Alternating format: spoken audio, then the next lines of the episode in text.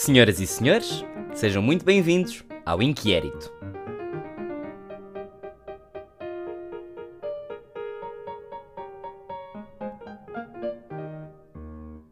Olá, alô, senhoras e senhores, sejam muito bem-vindos ao Inquérito. O meu nome é Francisco Palma, mas isso vocês já sabem. Mais uma semana de inquéritos que passou, mais uma semana de excelentes perguntas e, pela primeira vez, um inquérito de resposta aberta em que não havia grandes opções e que vocês partilharam as vossas histórias, mas já lá chegamos um bocadinho mais à frente.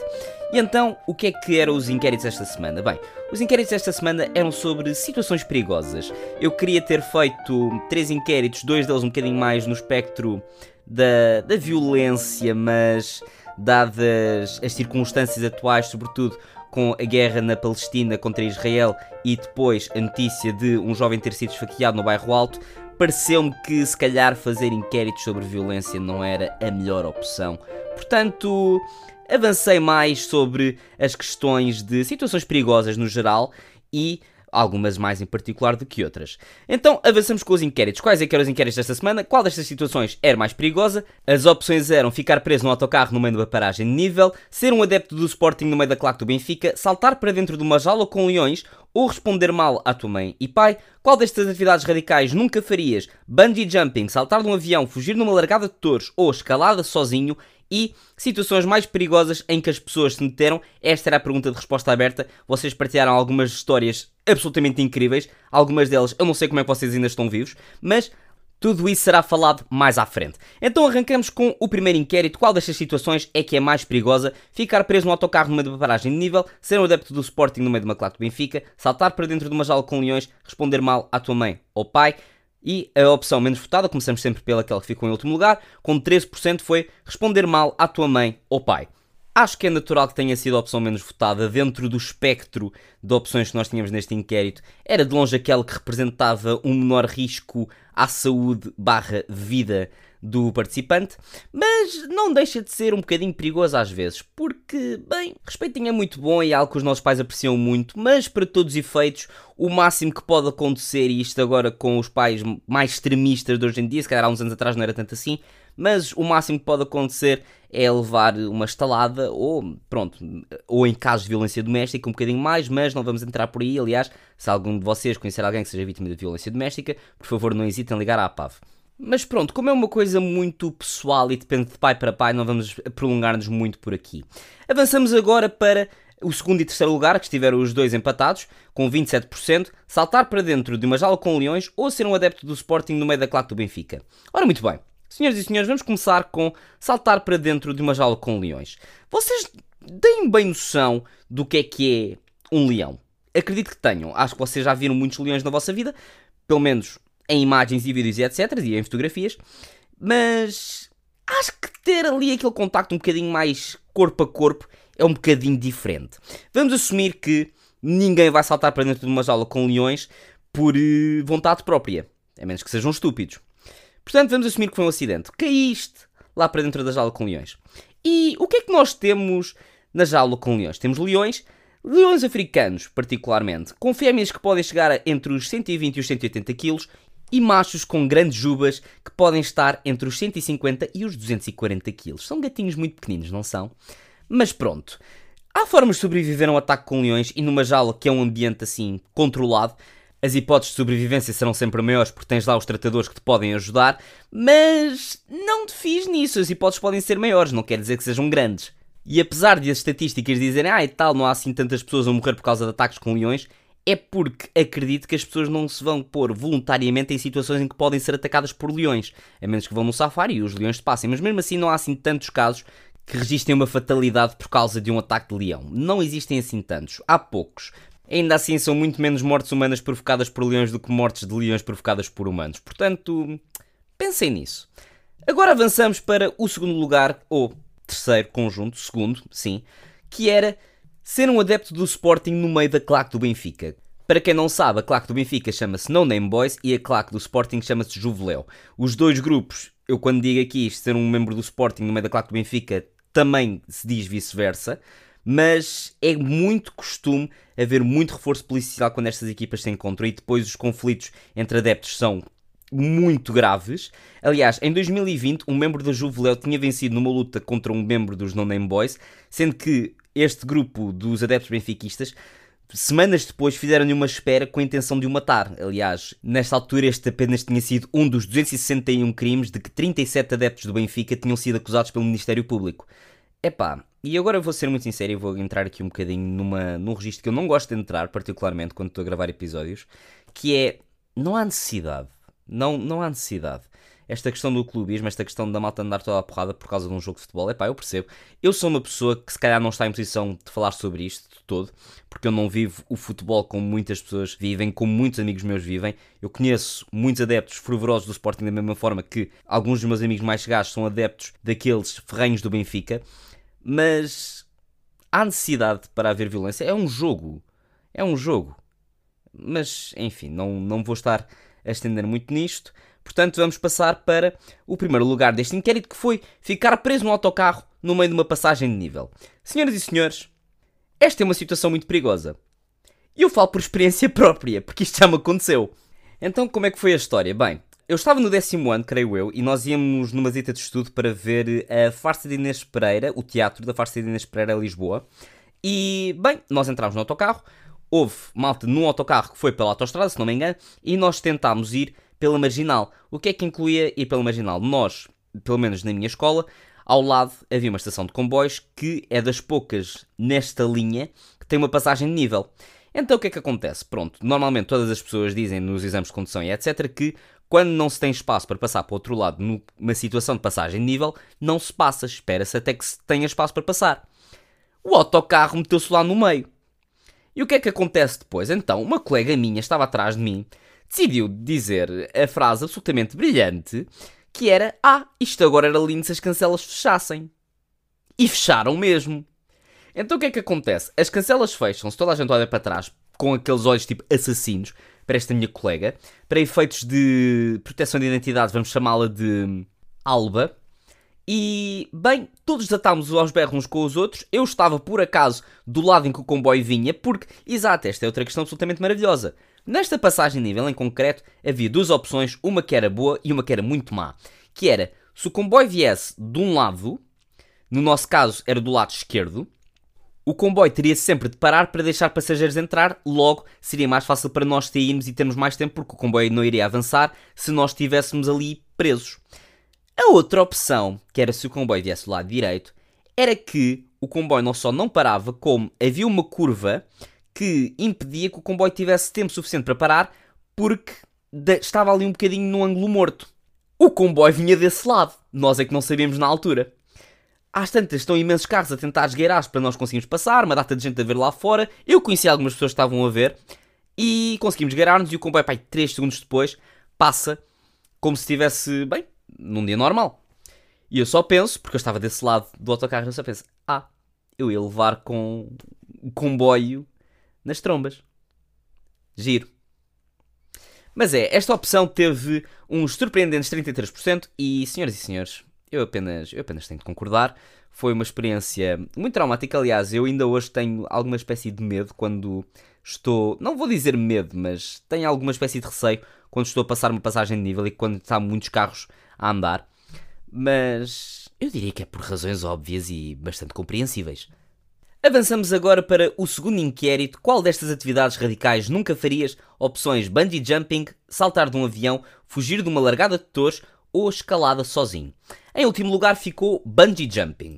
Teve 8% dos votos. É uma atividade que eu adoraria fazer, por acaso. Envolve o salto livre, com a única proteção a ser um elástico. E o maior sítio para fazer bungee jumping no mundo é a Torre de Macau, com 233 metros de altura. Foi uma coisa engraçada que eu descobri. Uma coisa menos engraçada que eu descobri a fazer a pesquisa para este episódio foi que os acidentes acontecem. Isto como tudo na vida. A questão é que alguns destes acidentes incluem o homem ter morrido em 1986 durante os ensaios para um salto de bungee jumping no programa da BBC. Danos de vista são incrivelmente frequentes e um caso destes inclui uma mulher de 26 anos que ficou com a visão danificada durante 7 meses. Eu já não vejo nada, Portanto, não estou propriamente entusiasmado para esse tipo de danos. Resultado de outros acidentes também pode incluir tetraplegia e ossos partidos, no pescoço, sobretudo, e mais recentemente também foi registado uma espécie de enfarte depois de um salto por causa de uma dissecação da artéria carótida. Eu nem sequer sei como é que isto se faz. Imaginem o que seria vocês estarem a preparar-se para saltar num bungee jumping, a pessoa só assim, agora divirta-se, vou contar até 3 e depois você vai saltar. E assim, não, não, não, não, não, não, estou preparado, por favor, por favor, por favor. 3, não, não, não, eu imploro, eu imploro. 2, não, por favor, não, não, por tudo. 1, um, e tu?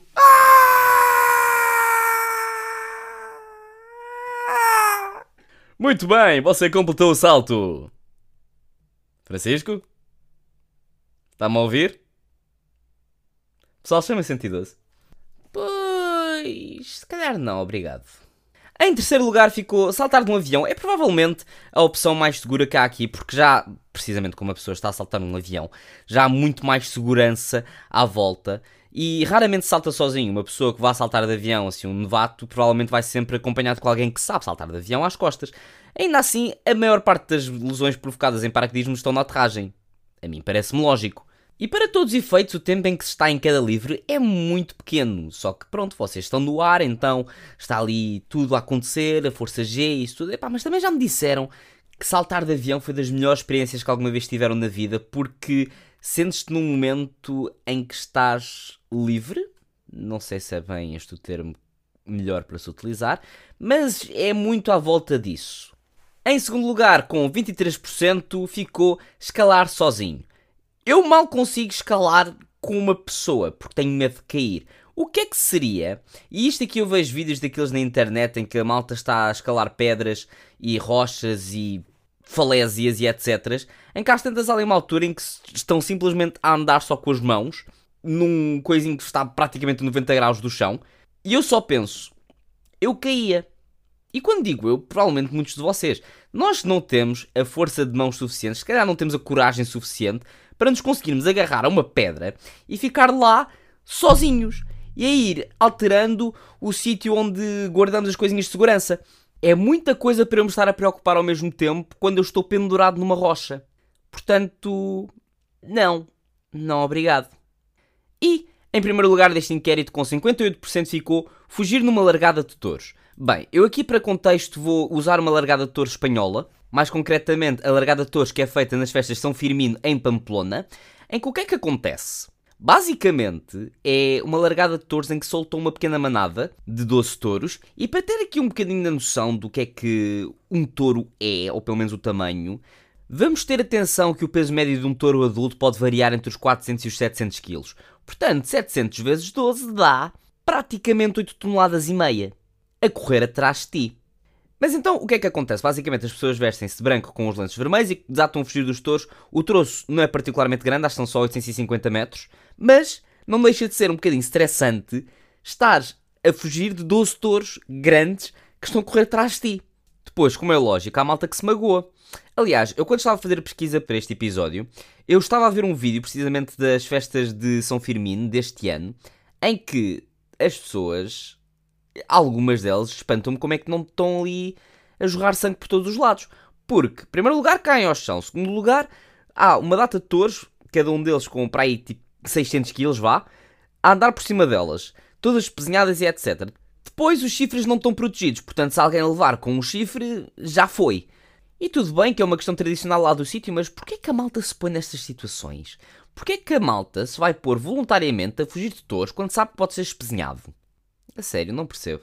Mas, bem, ficou à frente neste inquérito, com uma margem avassaladora, teve mais de metade dos votos, portanto, mal tinha. Vocês estão todos aterrorizados com touros. E avançamos agora para o último inquérito. O último inquérito não tem opções, não tem estatísticas, não tem nada, porque basicamente foi o primeiro inquérito deste programa a ter resposta aberta. Eu pedi para vocês contar algumas das vossas histórias em situações mais perigosas, vocês contaram e tenho aqui a lista à minha frente. Portanto, vamos começar. Eu vou deixar algumas das melhores para o fim, sendo que as melhores foram todas feitas por uma pessoa. Portanto, já, yeah, vamos a isso. Primeira pessoa disse quase ser atropelado por um caminhão quando ainda estava no infantário enquanto estava a atravessar a rua, e é por isso que se olha para os dois lados crianças, andar no carro dos meus amigos enquanto eles fazem drifts. Isto é uma daquelas coisas que eu nunca experienciei, mas tenho amigos que provavelmente o fariam. Se bem que eu, regra geral, quando vou para algum lado, sou eu que dá boleia aos meus amigos, eu tenho uma condução muito segura. É rara a vez em que me dão boleia a mim. Um desses amigos que provavelmente faria drift seria o André, que eu não vou estar aqui com questões de proteção de identidade, porque aliás, uma das pessoas que respondeu a este inquérito foi precisamente andar de carro com o André, e este André é o nosso amigo em comum. Eu acho que ele conduz muito bem, se calhar tem uma condução um bocadinho mais. não vou dizer perigosa, mas mais. destemida. Acho que destemida é uma boa palavra para descrever a condução deste meu amigo. Se bem que eu nunca estive no carro com ele, mas daquilo que já me contaram e daquilo que se calhar posso interpretar, pronto, Está, está ali, faz algum sentido. Uma pessoa que quase teve um acidente porque uma pessoa decidiu ultrapassar numa curva, ou seja, um dia normal na rotunda do Marquês de Pombal. Um adepto do Benfica que diz, e nós voltamos agora àquela questão anterior, estar no estádio de Alvalade com uma camisola do Benfica. Por alguma razão será, mas ele também é assim. Não vou dizer que ele é dos adeptos violentos, porque não é. Ele é uma joia de pessoa. Mas ele é um adepto muito intenso do Benfica e estar no meio de uma carga policial num túnel com os dois lados cercados, a mesma pessoa. Imagino que depois de um jogo do Benfica, lá daquele túnel para o estádio, que eu já ouvi falar, mas eu nunca vi um jogo no estádio do Benfica, por acaso já vi no estádio de Alvalade, mas nunca vi um jogo no estádio do Benfica e acho que os meus amigos, este e mais uma amiga nossa, me vão mandar mensagem e dizer: Ya, yeah, como é que te atreves? Depois, este meu amigo André tem duas histórias na Lagoa da Albufeira, ambas com o irmão, ambas com a avó. O facto de conseguir juntar a tua avó e o teu irmão em duas histórias que são perigosas, porque basicamente ele ia para a Lagoa da Albufeira, a lagoa enchia em ambas as situações, ele ia para o meio da corrente, ia para o meio dos remoinhos e etc. Quase não conseguia sair, podia ter morrido nas duas vezes, não morreu, está aqui, ainda bem, e a malta segue feliz e contente. Outra história, estar num caiaque numa barragem lentejana e do nada ter umas 200 aranhas a subir por todos os lados. A minha questão é, de onde é que as aranhas vinham? Estás no meio da água, num caiaque, porquê é que de repente aparecem 200 aranhas de todos os lados? Supostamente as aranhas não sobrevivem dentro da água, portanto elas têm de subir para alguma coisa, portanto seria lógico que elas fossem parar ao caiaque. Mas porquê? Porquê que, porquê que subiram 200 aranhas de todos os lados para um caiaque? Qual é que foi a tua reação? Outra história antes de passarmos para a última pessoa foi enganar-se na linha e ir até à amadora sem bateria no telemóvel e sem saber onde estava. Isto podia ter dado tão mal, mas tão tão mal. Para os meus ouvintes que não são de Lisboa, a Amadora é um sítio um bocadinho assim para o perigoso, mas acho que vocês já devem saber. Portanto, ir parar à Amadora sem bateria e sem saber onde está, tem tudo para dar errado. E depois é a questão de eu acho que eu não tenho imaginação suficiente para contemplar os cenários que podiam ter acontecido se tivesse tido menos sorte podias ter sido assaltada, podias ter, eh, bem, outras coisas. Tudo podia ter acontecido e ainda bem que não aconteceu. Portanto, estás, estás aqui, estás connosco, estás segura. E avançamos para a última pessoa. A última pessoa, eu estou surpreendido como é que esta pessoa ainda está viva. Porque eu acho que é melhor deixar o melhor para o fim para vocês terem bem uma noção do que é que foram as histórias desta pessoa. Então, para começar, quando ela me respondeu à story, ela arrancou logo com Incendiei a própria casa com 4 anos. E eu fiquei de queixo caído porque. Como assim? Como é que uma criança de 4 anos deita fogo a uma casa? Eu estou a pensar nas possibilidades dos cenários. Se calhar queria fazer bolachas, em vez de fazer no fornozinho de brincar, tentou fazer no forno a sério e foi pelos ares. Ou então encontrou um isqueiro e decidiu que, ah, exato, vou queimar papel e incendiou tudo. Eu devia ter perguntado, a sério que devia, mas é que lá está, depois desta informação eu fiquei num estado de choque tão grande que eu, se calhar, eu pensei para mim próprio: será que eu quero saber? Quer dizer, eu quero saber, mas será que eu estou preparado para saber o porquê deste evento ter acontecido? É que isto, assim, isto foi o mais grave, atenção. Mas ainda assim, este não foi o único desta pessoa. Porque mais tarde, comprei aí 5 anos, ela meteu-se num teleférico sozinha, desde o Funchal até ao monte na Ilha da Madeira, sem ninguém saber onde é que ela estava. Ou seja, uma criança de 5 anos perdida no meio de uma ilha. Tudo bem que ela era de lá. E não está nem de perto nem de longe ao mesmo nível do que seria perder-se no meio da Amadora. Mas, mesmo assim, não deixa de ser preocupante uma criança de 5 anos meter-se num teleférico sem estar supervisionada, a malta do teleférico não reparar ou se repara o que é que estão a fazer deviam ser despedidos porque ninguém deixa uma criança sozinha num teleférico sem estar acompanhada por um adulto, há mínimos olímpicos. Mas na mesma. E depois como é que se encontra a criança? Ya, yeah, meteu-se num teleférico, sabe-se lá onde é que ela está. está dentro dos conformes da ilha. Eu imagino que ela não tenha andado a nadar até aos Açores ou até a África, que ainda assim está mais perto. Mas, pronto, mais uma história. Depois foi mordida por um cão na cara duas vezes, uma em criança, outra muito recentemente, e não está ao nível bem de um caso que eu conheço de uma rapariga que foi mordida por um cavalo na cara. Isso aí foi um bocadinho, foi um bocadinho grave. Mas na mesma, como é que se é mordido por um cão na cara duas vezes? Quer dizer, é lógico, o cão mordeu. Mas como é que uma pessoa se coloca nessa situação? O cão estava-te a dar assim lambidelas na cara e depois entusiasmou-se, pensou que eras doce demais e tentou comer-te? Bem, eu acho que nenhum cão, quando dá aquelas trincazinhas de brincadeira, se vai pôr a tentar arrancar-te o nariz. Mas pronto, há cães para tudo, I guess. Depois, a última história desta pessoa foi ser apanhada depois de ter feito um piercing no umbigo com 15 anos sem ninguém saber. Segundo ela, a mãe dela quis matá-la depois. Figurativamente, claro. Mas a intenção estava lá. Enfim, muito obrigado por ter estado desse lado. O inquérito de hoje chega agora ao fim. Não te esqueças que há inquéritos todas as semanas, três vezes por semana, na nossa página Inquérito Underscore Podcast. Vai lá seguir, por favor, se quiseres. E, bem, os inquéritos voltam para a semana com mais e melhores inquéritos. Até já!